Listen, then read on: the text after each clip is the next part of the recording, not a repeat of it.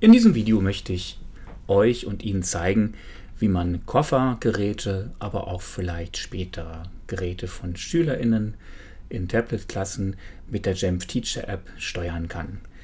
Ein bisschen was zum Aufbau dieses Videos. Ähm, ich zeige in groß das sozusagen das Lehrer-iPad und in klein unten rechts in der Ecke finden Sie oder findet ihr eingeblendet das iPad des Schülers, damit man so ein bisschen sehen kann, was meine Eingaben auslösen und was da entsprechend passiert.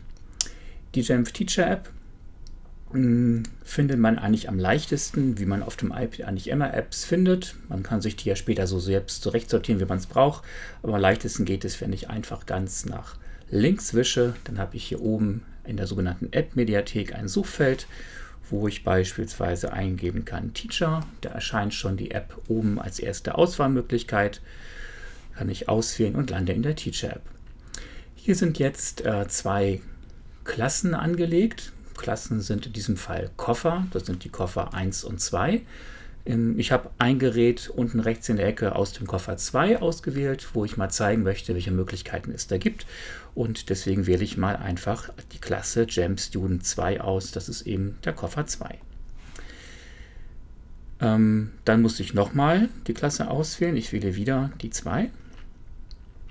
Und jetzt bekomme ich eine Übersicht über die Geräte und ähm, sehe jetzt zum Beispiel, dass das Gerät mit ähm, der Nummer 1, also Koffer 2, iPad 1, online ist und das Gerät Nummer 16 ist auch online.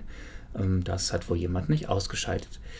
Ich könnte jetzt all das, was ich zeige, auf alle Geräte gleichzeitig anwenden. Da sieht man oben so eine Menüleiste, was ich alles machen kann. Ich will einfach mich paar kleine Dinge beschränken, die ich zeigen will.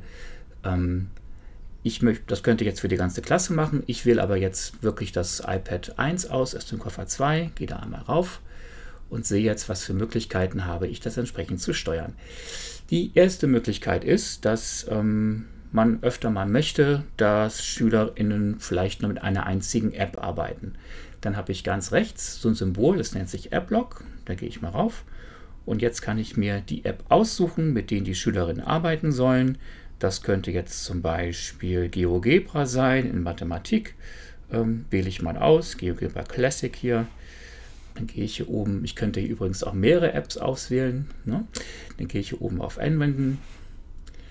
Und dann sieht man, dass auf dem Schüler-iPad unten drunter nach einer Weile das iPad umspringt und sich die App GeoGebra öffnet und ich kann mit dem iPad jetzt hier machen, was ich will, äh, wild rumdrücken und so weiter.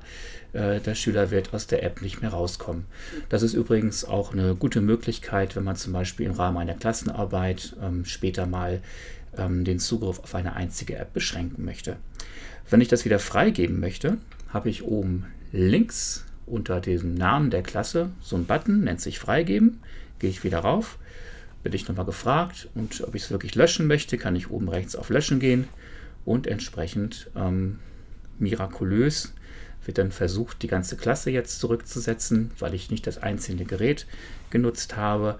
Aber wir müssten irgendwann gleich sehen können, dass ich jetzt praktisch hier mich unten rechts wieder rausdrücken kann als Schüler und das Gerät entsprechend wieder entsperrt ist.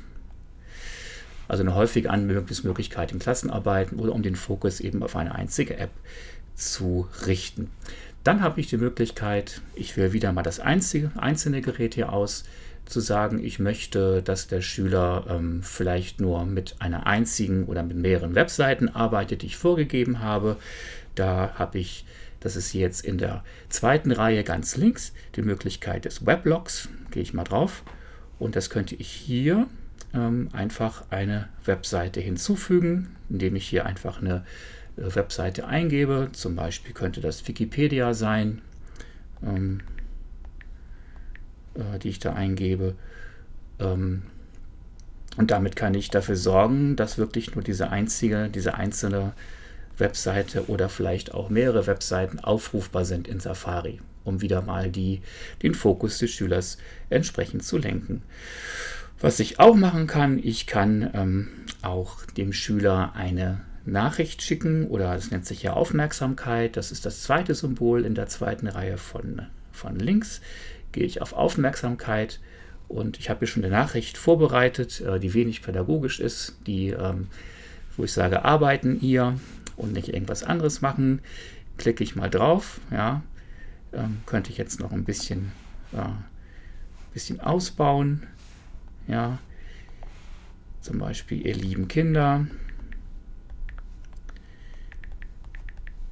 so in der Richtung. Und wenn ich jetzt auf Anwenden gehe, dann hat das hier gerade nicht geklappt. Mhm, okay. Ähm, normalerweise sollte das funktionieren. Das wahrscheinlich ist, ähm, sind einige ähm, Geräte einfach nicht erreichbar. Doch, das geht's. Na, sieht man, jetzt wird ähm, das Gerät angesprochen.